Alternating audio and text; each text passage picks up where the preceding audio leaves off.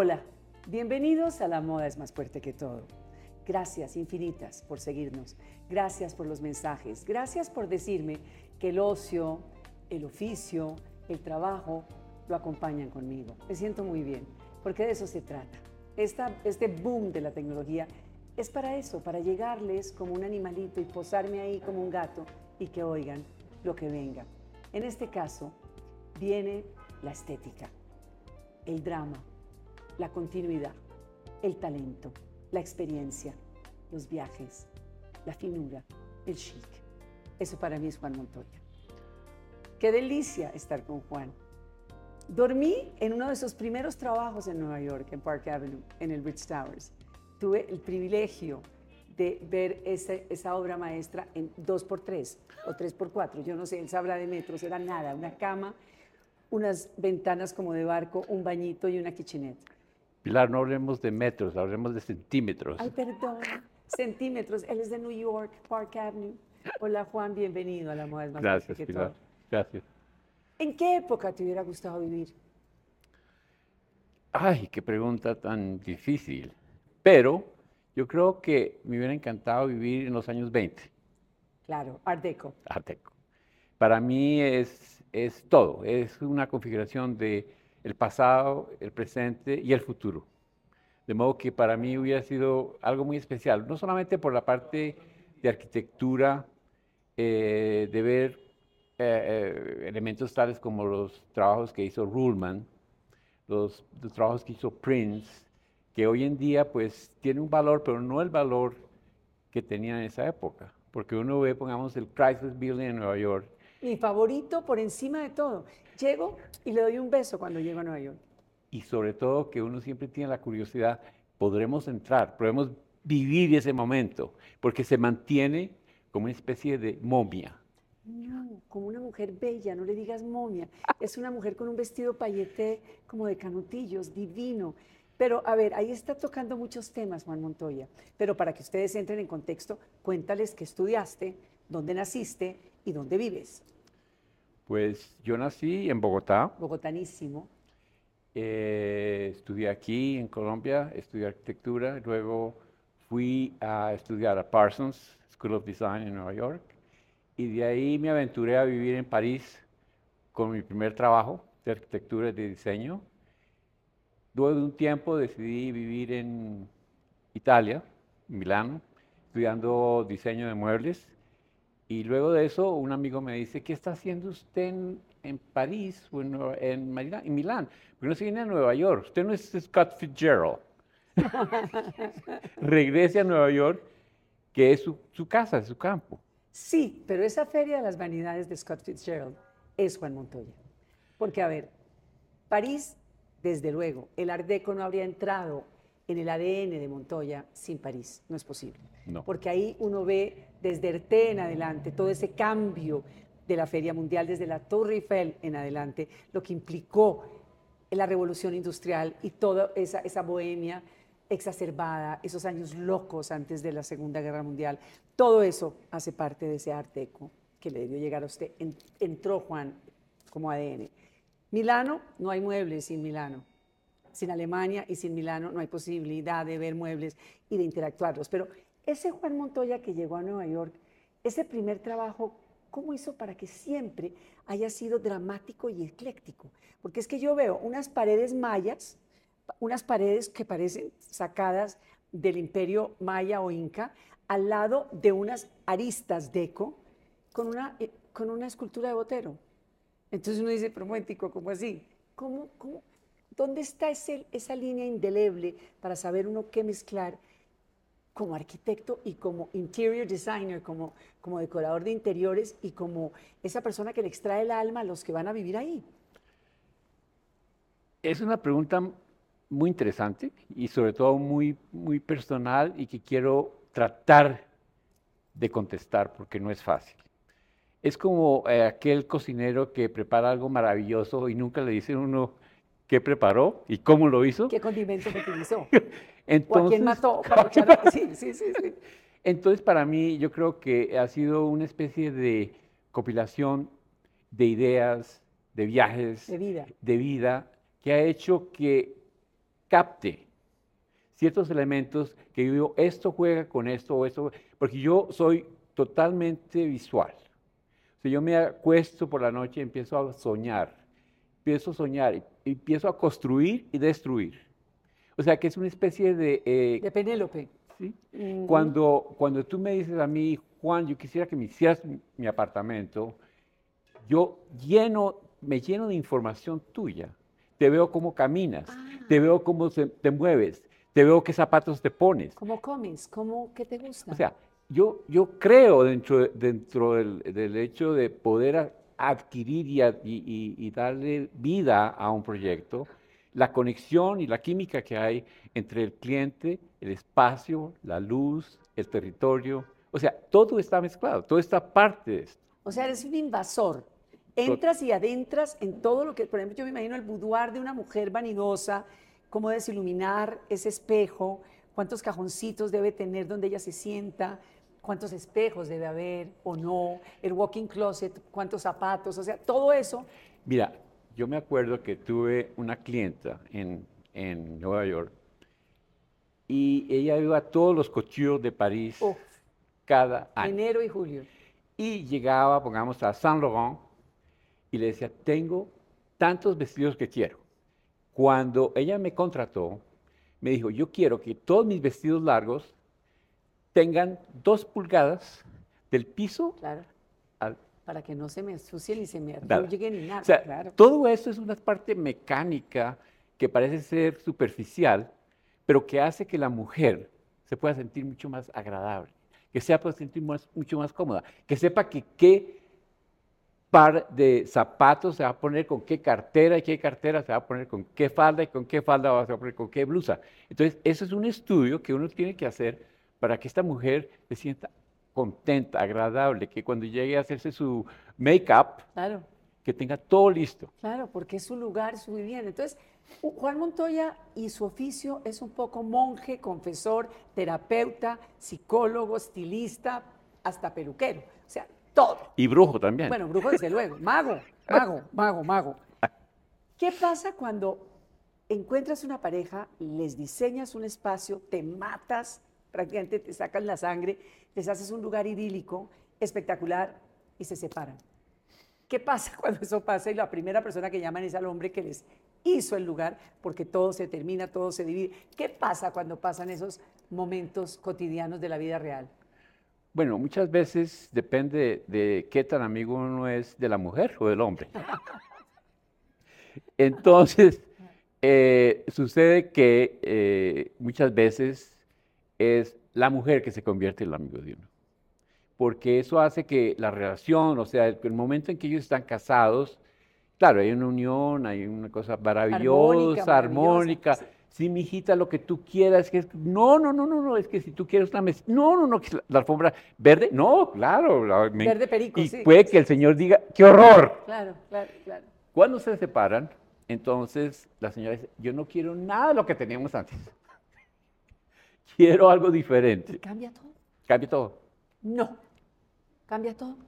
Pero, por ejemplo, este tapete que estamos pisando, que para mí son los moon shadows más divinos, ¿Cómo llegas a esto? ¿Cómo llegas a este diseño? Porque esto ya es de verdad artista puro, o sea, esto ya es diseño, sombras, casi que eclipses, momentos. ¿Esto cómo llega Juan Montoya a esto? Yo creo que es una cuestión de momento. Mm. O sea que eh, históricamente cuando uno piensa acerca de los diferentes periodos que han habido en la, en la vida de, una, de un artista o de un profesional, hay cambios, hay movimientos es como una especie de reinventarse a sí mismo, pero al mismo tiempo de buscar nuevas avenidas. No, pues Rothko terminó negro. Los últimos Rothko, negros. ¿Quién se iba a imaginar después de esos rojos, de esos magentas, de esos azul Kleins? Negro. Estás hablando de eso, que son periodos que van concluyendo. Exacto. Entonces, cuando tú me hablas de la alfombra con movimientos astrológicos, con movimientos de la, de la, de la luna, de los astros. Juan, es que yo soy lunática, yo soy cáncer, entonces te hablo así de la luna porque yo soy, yo aullo con la luna llena, aullo. Entonces es por eso. Bueno, te cuento que empecé a pensar en algo que podría ser una etapa dentro del campo del diseño de alfombras. ¿Por qué no, darle a vida a un piso? Entonces, cuando tú traduces esto en miles de metros de, de- se convierte en algo espectacular, Esto, porque estás pisando la luna. estás en la luna. Ah, como Neil Armstrong. Sí, O sea, de verdad, sí. llegó a la luna en Estás 19- explorando 1969. en la alfombra Claro. todos esos elementos astrólogos. Pero esto es en estos momentos, estamos hablando de la luna, pero ¿a dónde más te vas con esto? ¿Haces otras cosas? ¿Te vas con la naturaleza?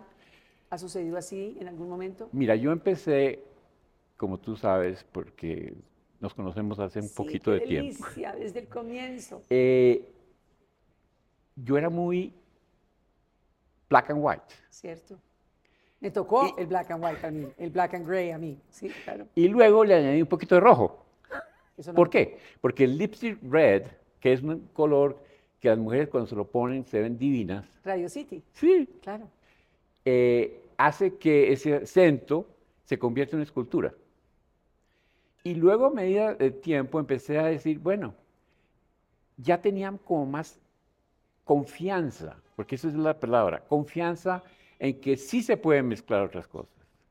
Y hoy en día creo yo que hay mucho más el regreso a el comfort, cosas que, flores, Madera, rayas, Madera. madera, porque la gente no quiere vivir en ambientes modernos totalmente blancos.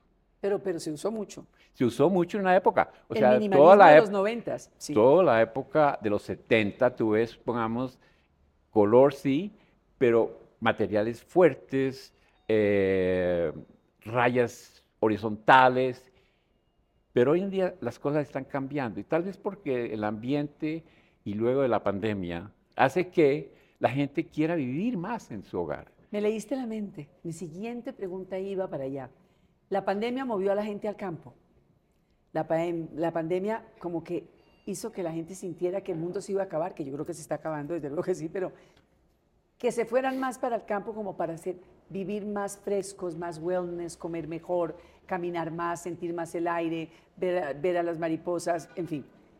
¿Cómo es Juan Montoya en una hacienda, en un campo, en unas casas de, así de, de segunda residencia y no los dramáticos apartamentos de un Nueva York o de un Milano o de un París? ¿También entra Juan ahí?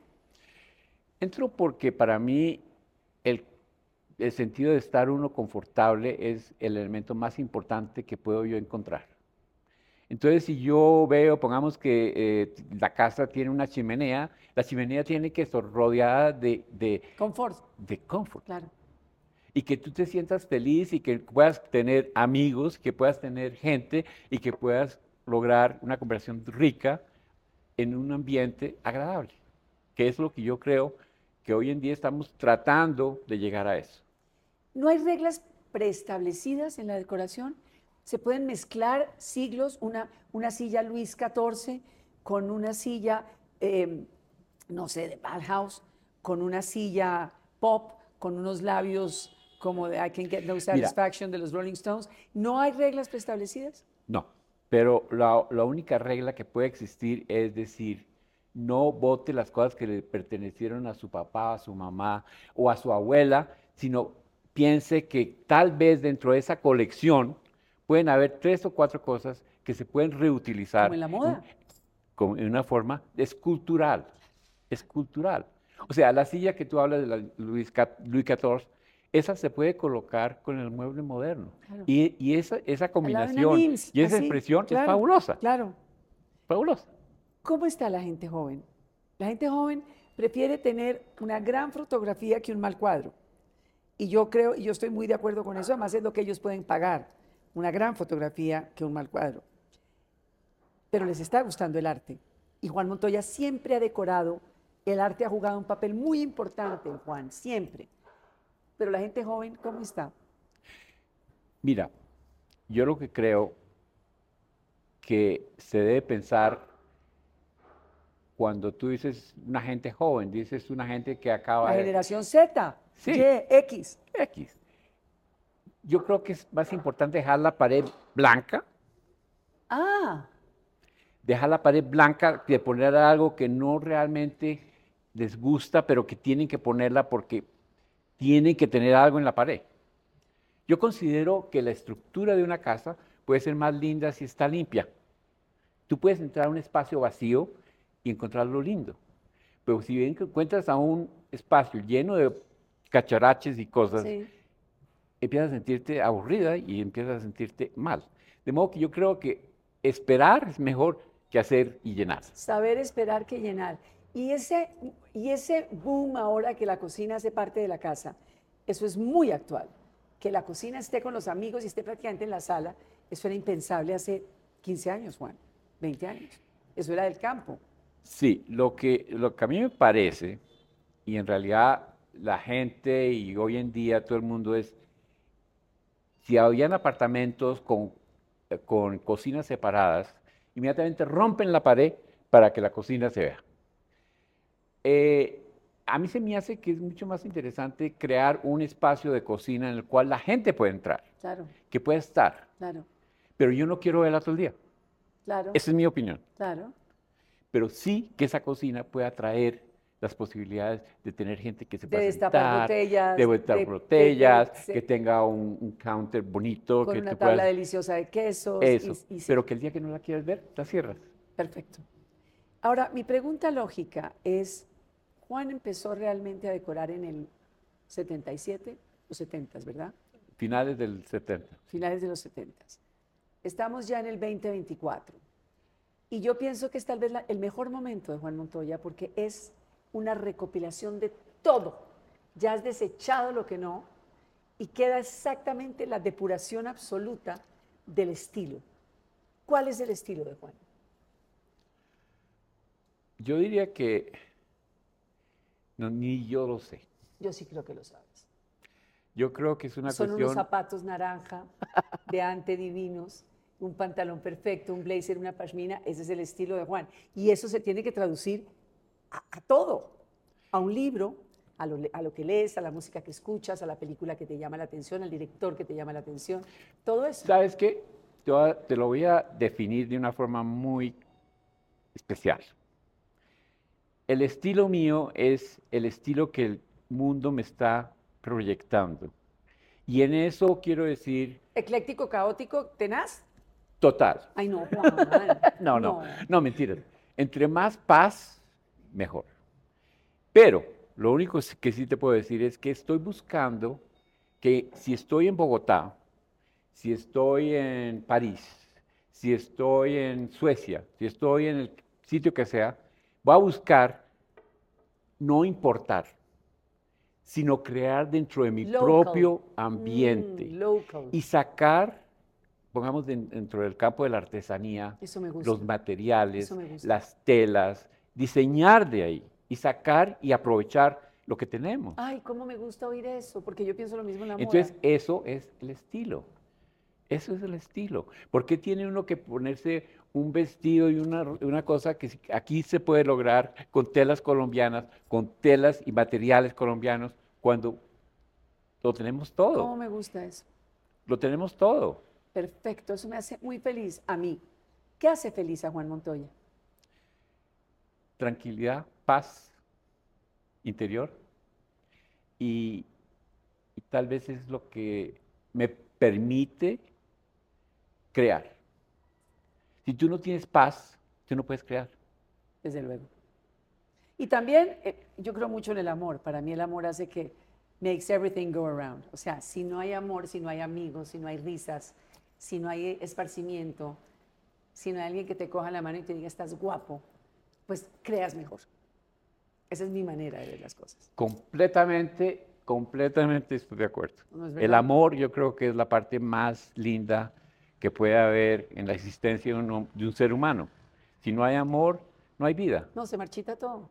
No hay ganas. No hay ganas. Ay, sin ganas no hay nada.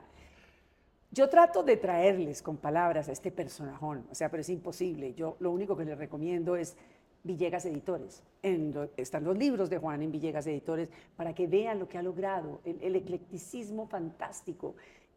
No les voy a decir que mete a Batman en Guernica, pero sí logra hacer unas cosas alucinantes, como meter con unas paredes y unas aristas y unos colores y unos temas. Ya quisiera yo tener la mente colorista de Juan Montoya. Me encantó tenerte. Gracias, Pilar. Esto es la Como moda, es siempre, más es un placer estar contigo. Gracias, Juan.